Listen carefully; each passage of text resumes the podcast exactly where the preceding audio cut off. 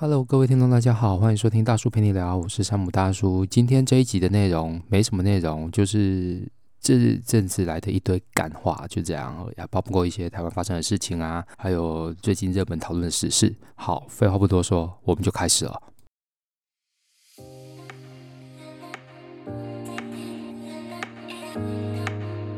各位听众，大家好，欢迎收听大叔陪你聊，我是节目主持人山姆大叔。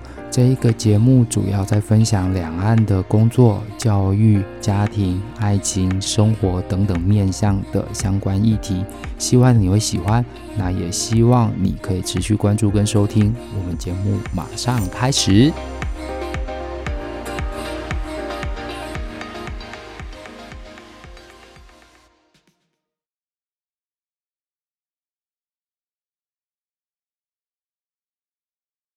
欢迎回来。那我们现在的话，先讲一些讨厌的事情，后面再讲一些高兴的事情。好了，首先讨厌的事情，在这个这两个礼拜以来吧，累积了蛮多的。首先就是第一点，我在很久之前，就是在学习初，因为在中国的话比较特别，就是四年级都要写论文，然后很多学校都是四年级在分配学生，然后问题是我不想四年级在指导学生很累。真的很累，指导学生真的很累，所以我就是打算在三年级就开始写这样。因此我在学期初的时候，我就有招收了一些学生，然后只有最后就是四个三年级，然后加上一个二年级这样，那就开始了。直到就是上个礼拜，其中有一位男生，就是他觉得他很累，想要退出。我说：“哦，你确定了吗？”而且是当场说，我就问他说，他就是在大家都讨论完，我们都礼拜六讨论，礼拜六早上讨论，讨论完之后，然后那个男生就说：“老师，我觉得这个压力好大，我没办法负荷。”我说：“所以你想要退出了吗？”他说：“是。”那我说：“好，那你下礼拜也可以不用来了，没关系。”之后我就跟他讲说：“你不用担心这件事情，这样。”然后。之后他就退群了，就是我请他退出群组啊，然后也就是删了他的好友。原因我觉得说，嗯，对于我的好朋友来讲，如果说你是跟我原本就是有跟着写论文或是什么的关系，然后之后没有的话，我觉得可能就没有再必要再联络，因为你很忙，我也很忙，那我们之间没有生活上的交集。重点是在，重点是在什么，你知道吗？就是他在。当面跟我斩钉截铁跟我讲说：“哦，老师，我不要了，因为我觉得好累好忙。”之后，在下午吧，我在运动，就是两点多的时候，我去运动的时候，他他就马上又加回，就是又跟我讲说：“老师，我觉得我后悔了，我觉得我好冲动，我要来巴拉巴拉巴拉讲了一堆话。”我心里就在想：“妈的嘞，你当初跟我直接拒绝我的时候，难道就不是一时冲动？”不，就是就是不是已经讲清楚了吗？应该这么讲，你当初拒绝我说不是已经说你已经想清楚了吗？那现在跟我讲说你一时冲动是怎么回事？我心中无限的干，但我只能说，同学啊，想一想经济学里面我一开始有讲过的，什么叫沉没成本，什么叫机会成本？你千万不要为了沉没成本而忘记了你更在乎的事情啊，同学，你应该要想着。沉没成本跟机会成本之间的考量啊，沉没成本的意思还记得吗？就是你已经投入进去，花费了心血跟时间，已经换不回来，也要不回来了。所以不要觉得那些可惜了，你应该要想着站在机会成本的角度。现在我写论文比较快乐吗？好像并没有，而且会让你继续痛苦。还是你觉得说你要去找？现在去做对你有意义的事情，这才是真的，这才是真的。所以我就说，你要不要先回去再看一下，呃，机会成本跟沉没成本之间的关系之后，然后再想一想，其实现在写论文对你来讲并不值得啊，你有更好的事情，不然你就不会，不然你就不会在那时候说，老师，我觉得压力好大，我想要退出了。这件事情，他就说：“老师，那我回去去考虑两天，OK，已经到了第三天了。我相信他礼拜六应该不会再来了，非常的好。我很讨厌，就是呃，你在做一个决定，你在做每一个决定的时候，你没有想清楚。当然想清楚，有没有想清楚这件事情，对我于我来讲，当然是当下那个 moment。其实你的清楚，包括了你有限理性的思考，包括了你当下的情绪，所以你做出了一个。”对你最适合的选择，但是已经十八岁了，当然，做决定这件事情不是说依年纪来说啦。当然，我会觉得说，呃，做决定这件事情代表的就是你要对他负责。我这是这是我的想法啦，就是当你做下任何一个决定，表示你就是要对他负责了，而不是在那边摇摆不定，然后就说老师，我想反悔。哪有人就是玩的游戏死了又来，死了又来，死了再来出，又不是电动游戏。可是他浪费的也是你的时间。好了，那我先不讲这个东西。所以这个学生就 say goodbye，对，终于雷够了哦，很好。然后接下来的话，第二件干事就是，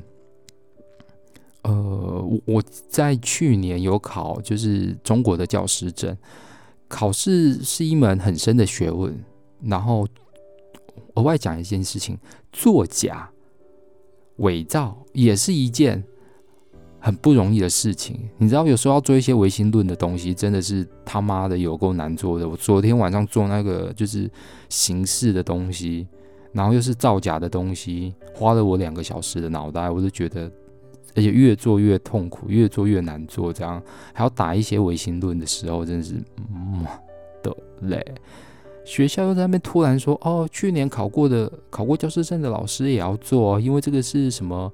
呃，上岗前培训的一个考核，所以一定要教哦。”我心里这当中的发不教会怎样吗？他说：“哦，不教不行哦，不教你拿不到考，就是教师证。”我心里想要跪八会，我想说你这个公告为什么不一开始就讲，而是到最后现在这就是大家都已经讲说应该没事情了，该缴的东西都缴完了，上传的也上传了，体检的也体检完了，应该都没事情了。结果你就给我这边，在下个礼拜五之前就是要写，就是要写出什么一个教学大纲啦，然后一个教教学案例，呃，一个教案啦，然后 PPT 啊，然后然后就听课记录两次啊，然后。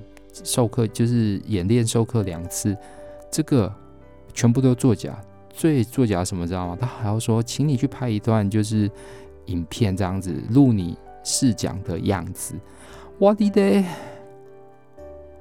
可以再玩假一点。我在想说，这个是不是就是呃，可能是某位就是某个院所或者是某个学校某个单位，就是呃，因为要呃期末。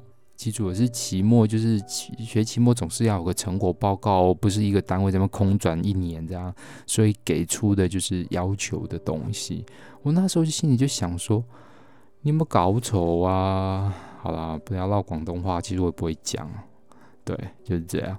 所以这心里很干的事情，一直到昨天还在弄，会觉得很烦，真的很烦，是。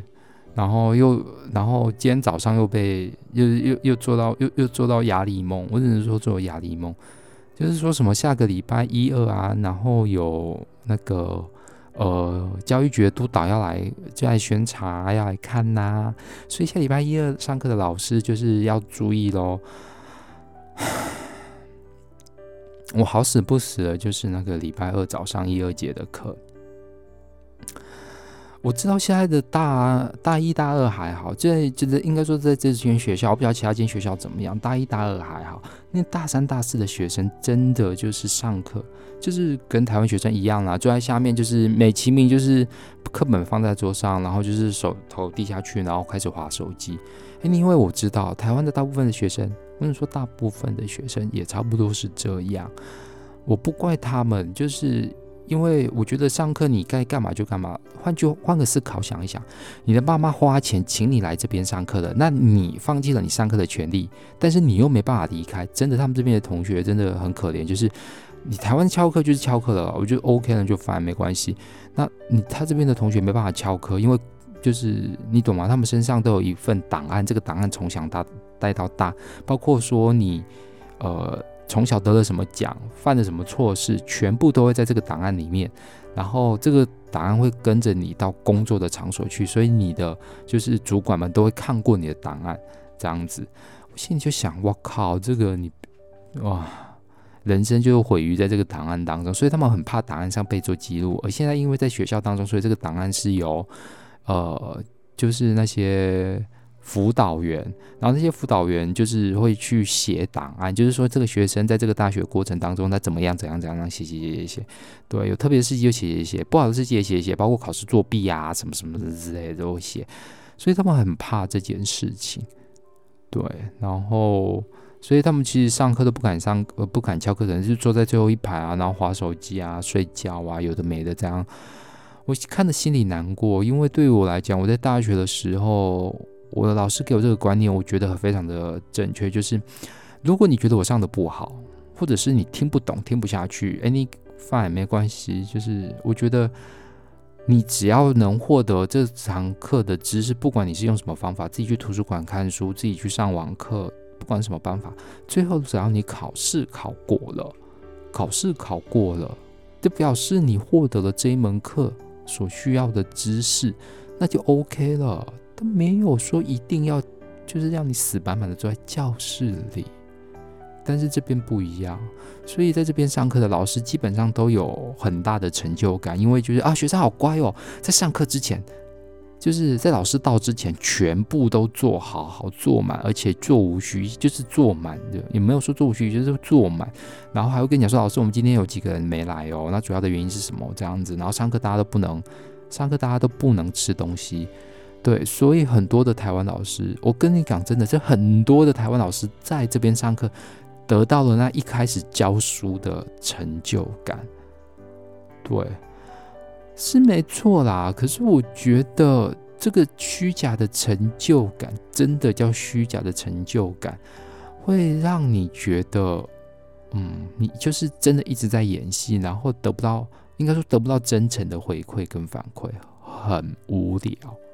真的久了之后会觉得很无聊，所以就是这样。然后下礼拜一二的事情搞得我刚才在就是睡觉，然后做了一个噩梦。就是我做噩梦什么噩梦，跟大家分享一下好了。我做噩梦就是哦，我我又在上那个班级，然后那个班级突然就是，反正也是一个压力梦，就是突然那个班级，然后。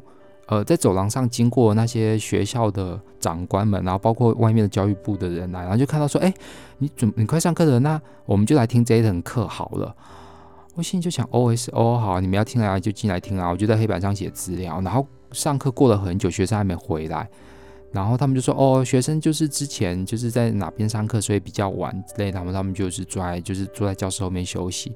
之后就是学生慢慢走回来，我就说：“哎啊，怎么会？”走这么慢这样子，然后他们还是不肯讲，然后就慢慢的走进来，然后大家也就是很浮动这样，然后之后就跑出去外面问说啊，怎么上课了还不回来？他说啊，老师有同学失踪了，对，老师同学有同学失踪了，就是就是走到那个就走到一半的时候就失踪不见了，这样子，所以赶现在赶紧去找。我说那。去找这同学这件事情也不是你们的责任跟你们的事情，你们赶紧进教室吧。这个应该是报告学校跟辅导员院上去处理，而不是我们去处理的事情啊。所以赶快进学教室吧。对，然后进到教室后，其实就是那些呃督导们也就站起来，然后这边听我讲课。可问题是，就是诶、同学们也没有意没有意愿要听，所以就。效果整个笑起来就上起来就很不好，这样子，那他们就走了。那我就觉得说随便啦，反正我就是来上课的，那要听不听就随便他们。对我来讲，你付钱了，表示你有这个权利，你有这个权利来听这门课，你也可以选择不听。那我是有义务的，把这一门课的知识传授给你，传授给你，就像说你付钱了去健身房运动。那你有权利去健身房，那他有没有权利一定要读，就是要每天三催四请叫你来健身房运动？没有，因为选择权在你身上，你只是买了一个使用权，你只是买了一个使用权，但是你要不要使用是你的事情。所以对于教学这件事情上，我其实保持的很开放的态度，就。对我来讲是这样，所以就是今天早上就被这个梦吓醒，还真是他妈的压力梦。对，因为下礼拜一二就要来了，然后礼拜二早上一二节，真希望不要抽到我。对，我现在心里就是这样想，真希望不要抽到我。就是最近学校发生的一些事情，嗯，然后其实也跟最近在分享的书有关啊，就主要就在分享说我到底是要辞职。还是要就是要继续上，就是继续教书，还是要辞职，还是要继续撑下去，或者是说怎么样去找到就是工作上的成就感，是我最近一直在迷茫的事情。嗯，对，所以一直有想要休息，就是想说，哎，你上学上学期不是休息半年吗？没有，因为上学期我家发生很多事情，所以其实根本就算就算在台湾也得不到。所谓真正的休息，那现在的状况就是，其实有一点想要休息了，对，就是想要跟学校请假半年，然后去思考一下到底未来想要做什么，或者是真正可以在能带给我成就感，或者是激发我的热情的工作，是不是能够再找回来？嗯，这是我目前在想的事情，所以最近就是一堆杂事。对，真的是一堆杂事，没有什么特别的事。当然，就是也是在想，有人说啊，你没钱，没工作不就没钱吗？我说，有时候如果你是为了这份工作跟薪水持续撑下去，你不就像是行尸走肉一般吗？每天就哦，早上时间起来到，然后去工作赚钱，然后找不到工作上的意义，也得不到工作上的成就感，那就这样一天复一天，一日复一日。当你觉得这个工作无趣的时候，你。的生活会觉得越来越无趣，对，真的会越来越无趣。就是你会觉得这个工作就好像食之无味，弃之可惜。那会觉得没有目标，嗯，真的就是觉得没有目标。我我时常用引用经济学里面的很多名词，是因为我觉得经济学里面的很多专有名词真的就是形容得很贴切。我现在的状况有点像是隐藏性的失业。什么叫隐藏性失业？就是我我我有工作，我名目上有工作，但实质上我对于我的生产力，就是我对于我的贡献来讲，几乎是很低的，甚至是零。那这样的一个状况叫做隐藏性失业，叫做隐藏性失业。所以现在我就已经有点变成快要隐藏性失业的状况了。我不知道其他的台湾老师，嗯，是怎么样想的？原因是因为很多来到中国教书的台湾老师，有一部分是年轻人，那有一部分是已经在台湾退休，寄宿在台湾的学校退休的老师。或者是他的学校在台湾的学校已经准备要倒了，已经准备要倒了，所以他赶快跳到这边来的老师。那基本上后面这一群就是已经退休再过来，或者是学校快要倒了再过来的老师，大概就是四十几岁，快五十，就是五十或者五十几岁的老师，甚至快六十岁的人一堆。那他们来这边的主要目的，就是为了想要在寻求事业的第二春。可能为了就是家里的房贷还没还完，没有收入，所以继续来这边赚钱，无可厚非。所以他们会觉得说，只要有地方让我教书就好了。那么他们可能求的就是一份收入，maybe 是这样。可是对于年轻的老师来讲，有时候会觉得学校不公不义的体制，然后包括我自己心里一些纠结的政治理念跟事情来说，我有时候会觉得。我还要在这边继续教书吗？还会在这边继续教书吗？这就是我最近的一些困惑。从前想过的事情，那现在又起来了，这样，所以最近有点心情不太稳定，心情不太稳定。好，这就是我目前最近的状况。那你呢？你在工作上是不是也有跟我一样的事情呢？欢迎就是跟我一起分享或者讨论哦。那我们休息一下，等下再回来。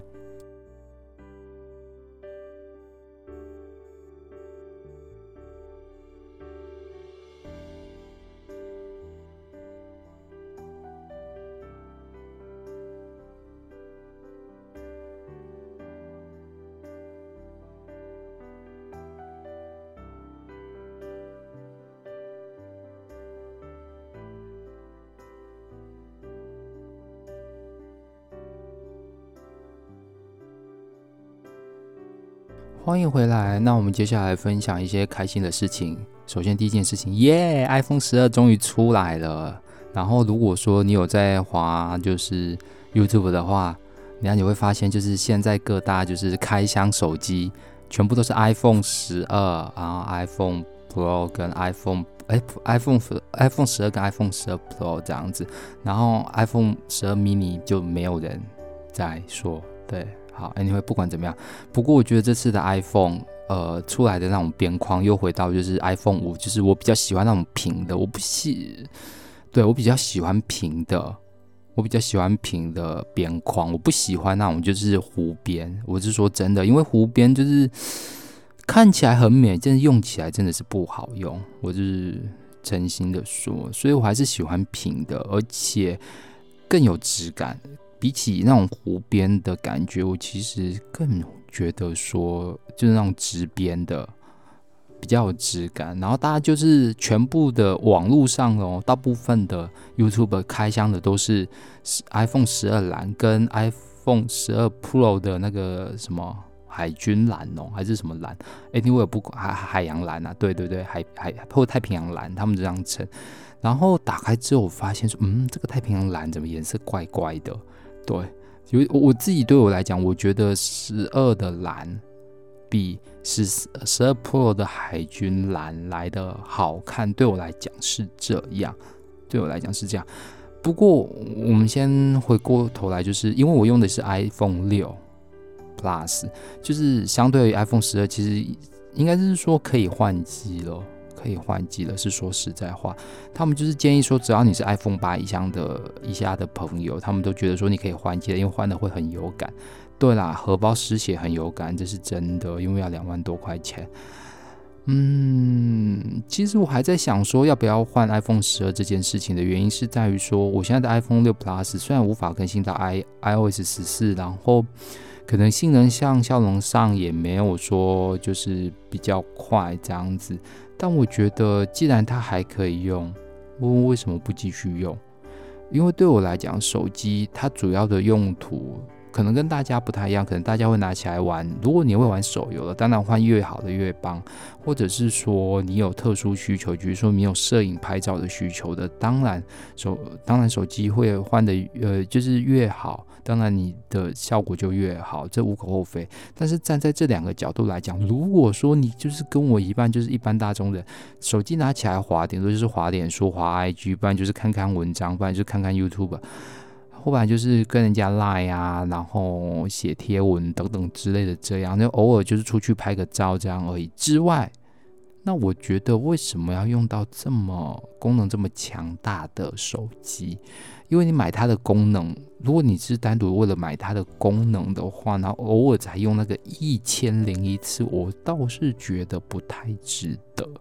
这些所有的 YouTuber 都是说，哦，你可以买，你可以买，你可以买，这很棒很棒，可以买。可是回过头来，你真的需要这些功能吗？夜拍功能，哦，好厉害，好强！你会时常拿来在半夜里拍照吗？好像也不会。而且半夜除了你会拍照，你应该也是会去一些比较景比较好的地方拍，而不会就是真的在很暗的地方拍吧？对啊。所以会觉得说，要不要急着换 iPhone 十二？我们等就是这一波大家拿到手机之后，然后试用的心得好了，试用的心得好了。对，相对而言，我还觉得说，如果十二出来了，那十一的降价，我是不是就想说，那就去买十一就好了？原因是因为我不用用到这么好的功能，而且我的容量也才用了三十几 G，就是我只用了，我是六十四 G 的手机，我现在就是才用了三十几 G，然后我还有三十几 G 的。就是还有三十 G 的容量，你就会知道说，就是利用了这么多年，还有三十 G 的容量，能增加的就只有 APP 跟照片而已。其他除非你有玩游戏，不然很少会再继继续就是占住你空间的容量啦。对，所以大家就考虑看看喽，就是到底要不要换，不换也没有关系啦。如果你是用 iPhone 十一的，其实就不用换了啦。你可以等到 iPhone 十六、十七、十八，Anyway，maybe 到 iPhone 二十，你都可以。都可以持续撑着用的，是，嗯，那如果说你是跟我一样，就是什么 iPhone 四，呃，iPhone 不是 iPhone 四啊，iPhone 六、iPhone 七、iPhone 八的，也许你想换，那你有钱就换吧，对，你有钱你就换吧。好，这是 iPhone 的消息。然后接下来的话就是跟大家预告，金马奖在下个月二十一号，然后又不到一个月了。那最近的话，在 YouTube 上面可能会时常推出金马。呃金马入围的影片介绍，我觉得好几部影片都想要跟大家分享，包括说最近上映的《无声》，呃，《无声》的话就是也是。哦，这次这次入围那个最佳男主角的刘冠廷，就是在《无声》，然后还有那个《消失的情人节》，还有一部什么我忘记了，反正就是都他演的电影这次都还蛮就是蛮有趣的啊。那个 那个同学麦纳斯三部电影，我就觉得都还蛮有趣，就是风格很不同。然后演的话，我是没有看啊，因为在这边看不到，你也知道的，对。好，所以就是可以，就是同学们，不是同学们，就是 讲同学。好，就是如果说你在台湾，你有空，最近的电影我觉得都还蛮精彩的。然后额外的额外的部分的话，就是我在网络上看完了台湾还没上映的电影。对，呃，当然如果会这样发生的事情，表示就是什么，在中国已经上映了，但是在。台湾还没上映的，那这一次我我看完的电影是《麦路人》，就是麦子的麦，然后路边的路，然后就是那个人就对了，对。那这部是由郭富城主演的电影，我觉得还蛮呃描，主要是描述街友的故事，街友的故事，所以有兴趣的朋友也可以去看一下郭富城的另外一种演技，那里面还有杨千嬅。对，郭富城啊，杨千嬅跟一些老演员，对，一些老演员，还有一些年轻的演员这样子，对，就是比较新的演员。那主要还是由郭富城撑起整个故事主轴，然后杨千嬅就是有点伴随这个主线出来的角的人物啦。嗯，对，这是卖路人。嗯，还有什么要跟分享的呢？哦。啊，打流感疫苗的这件事情，对于我来讲，我会觉得说，呃，先让给有需要的人去打。那谁是有需要的人？我会觉得说，就是容易得病的，容易得病的先打，对，容易得病的先打，抵抗力比较弱的先打。我觉得这个是站在一个道德上的角度，道德当上的角度，就是家里如果说有容易生病的小朋友。对小朋友，或者是说，可能是六十五岁以上的老人，或者是六十岁以上的老人，就让他们先去打流感疫苗。对，以防就是冬天来了，现在可能大家也要注意，就是出门也都要戴口罩。记住了，就是呃，也许台湾真的很安全，或许是，可是大家可能就会松懈下来了，因为现在全球的疫情也是不断的在升温，包括中国也是。很多消息都盖住了，真的很多消息都盖住了，包括说上个礼拜才说，如果有说去有去过青岛的，有去过青岛的，记住了，就是他们说就有去过青岛的一定要通报。我心里就想，青岛有去过青岛要通报，表示那边开始严重，就是不是开始严重，已经严重了。那其他的省份好像也就开始是这样的情况，而且在航空公司的规定部分，现在也是说在上机之前。都要提出三天内的核酸检验报告，三天内的核酸检验报告，就是只要飞往台湾的部分，或是从台湾飞出来的部分，都要提出三天的核酸检验报告，他们才会让你上飞机。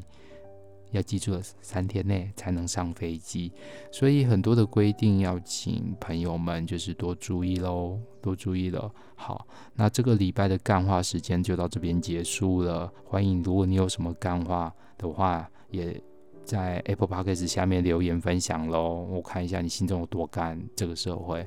好啦，那就这样喽，拜拜。